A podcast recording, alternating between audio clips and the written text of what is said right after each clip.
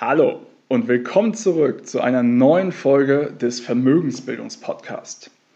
In der heutigen Folge geht es um den schlechtesten Ratgeber in Sachen Investieren. Was ist der schlechteste Ratgeber, wenn es ums Investieren geht? Ist es der Bankberater, der Finanzberater? Sind es die Freunde und Verwandten, die einem irgendetwas äh, ja, erzählen, was du machen solltest? Oder sind es irgendwelche Finanzgurus, denen du bei Instagram oder Twitter oder wo auch immer folgst? Oder auf YouTube? Was genau ist der schlechteste Ratgeber? Genau darum geht es in der heutigen Episode. Du willst als Frau mehr aus deinem Geld machen und endlich eigenständig selbstsichere Finanzentscheidungen treffen, damit du die Freiheit hast, dein Leben so zu gestalten, wie du es dir wünschst? Dann bist du hier genau richtig. Herzlich willkommen beim Vermögensbildungspodcast. Mein Name ist Florian Winkenbach. Ich bin erfahrener Finanzexperte und unabhängiger Finanzcoach für Frauen. In diesem Podcast erhältst du umfangreiches Expertenwissen und viele wertvolle Tipps für das richtige Mindset, um finanziell erfolgreich zu werden, kostspielige Fehler zu vermeiden und von echten Erfahrungen direkt aus der Praxis zu profitieren. Ich wünsche dir jetzt ganz viel Spaß beim Zuhören, Lernen und Umsetzen.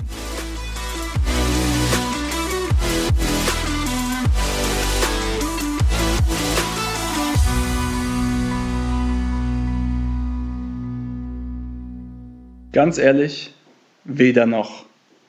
Es ist nicht der Finanzberater, es ist auch nicht der Bankberater, es sind auch nicht deine Freunde und Verwandten, ich kenne sie ja nicht, aber ähm, auch wenn sie vielleicht nicht die besten Ratschläge parat haben, das sind nicht die schlechtesten Ratschläge. Und auch nicht irgendwelche Finanzgurus. Nein. Die schlechtesten Ratgeber, wenn es ums Investieren geht, sind deine Emotionen. Was meine ich damit? Wenn du dich beim Investieren von Emotionen leiten lässt und nicht rational an die Sache rangehst, dann wirst du Probleme bekommen. Denn in der Regel wenn es um Sachen Geld und in, beim Investieren, wenn es darum geht, gibt es zwei vorherrschende Emotionen. Einmal die Gier und einmal die Angst. Und genau darauf möchte ich jetzt ein bisschen näher eingehen. Was meine ich damit? Naja, wenn du eine Investition tätigst und die ist richtig gut gelaufen, dann tendierst du auch dazu, dich zu ärgern und denkst, scheiße, hätte ich bloß anstatt 1000 Euro 10.000 Euro investiert, dann hätte ich jetzt, keine Ahnung, nicht 500 Euro äh, Gewinn bei 50% Rendite, sondern 5000 Euro Gewinn. Ach, so ein Mist.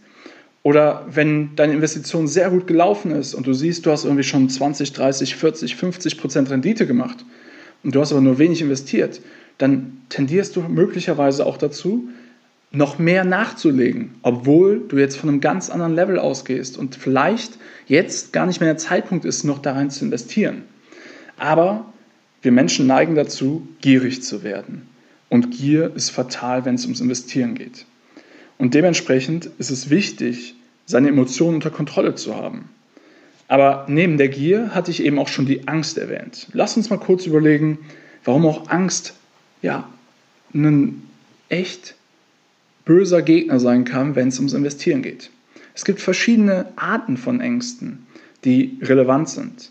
Zum Beispiel siehst du die letzten Tage, wir sind jetzt hier Ende Mai, wie die Aktienmärkte stetig steigen und steigen und steigen. Und du hast vielleicht am Anfang nach dem Crash im März 2020, Corona, ähm, nicht investiert, weil du geglaubt hast, dass die große Depression länger anhält und dass der Markt sich nicht so schnell erholt.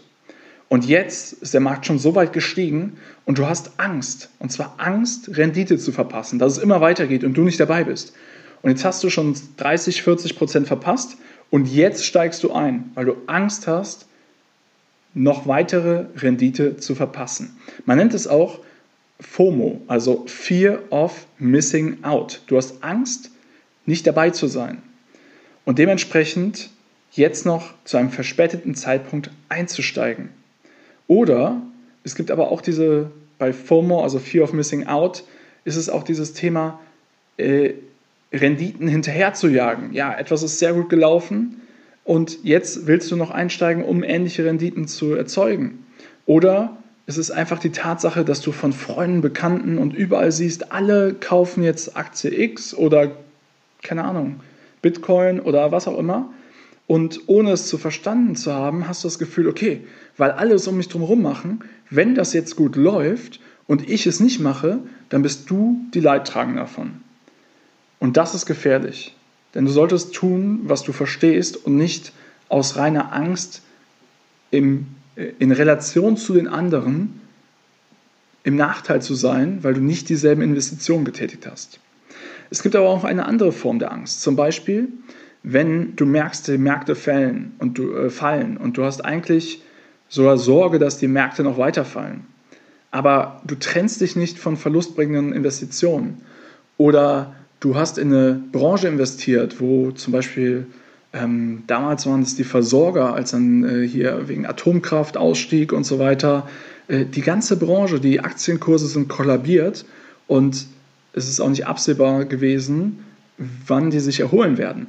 Aber einfach weil es vorher unvorstellbar war, dass sowas kommt, gibt es halt viele Menschen, die einfach die Aktien weitergehalten haben, weitergehalten haben, in der Hoffnung, dass sie die Verluste nochmal gut machen können. Aber es kann halt auch sein, dass es sinnvoller ist, sich frühzeitig von verlustbringenden Positionen zu trennen, anstatt ewig zu warten, aus Angst, ja, aus Angst, dass die Aktienkurse wieder steigen könnten und du deine Verluste wieder ja, wettmachen kannst. Allerdings, ne, das ist sehr situativ, muss man ganz ehrlich sagen. Oder du gehörst zu den passiven Investoren, was ja auch vollkommen in Ordnung ist. Und das heißt, dein Ansatz ist eigentlich ein Buy and Hold. Du kaufst und du hältst es bis in die Ewigkeit. Und jetzt kommt Corona und der Aktienmarkt kracht 40 Prozent zusammen. Und was machst du? Eigentlich weißt du ganz genau, du solltest den ETF oder was auch immer du, in was du investiert hast, nicht verkaufen. Denn dein Ansatz ist ja Buy and Hold. Und diese Entscheidung hast du ja auch ursprünglich getroffen und auch bewusst getroffen. Doch jetzt siehst du plötzlich, boah, von meinem Ersparten sind minus 40 Prozent. Also 40 Prozent sind einfach mal weg. Und was machst du? Du verkaufst zum schlecht, schlechtmöglichsten Augenblick. Und genau das sind so Dinge. Angst spielt dir ganz übel mit. Genauso wie Gier. Und es gibt nur einen Weg, diese schädlichen Emotionen außen vor zu lassen. Und zwar brauchst du einen Plan und du brauchst eine Strategie.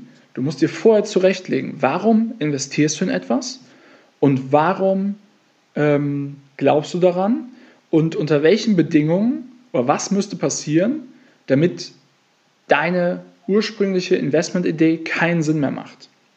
Das bildet quasi, also die Strategie bildet da die Leitplanken für dich, für deine Anlagestrategie, also für deine, dein Vorgehen bei der Anlage.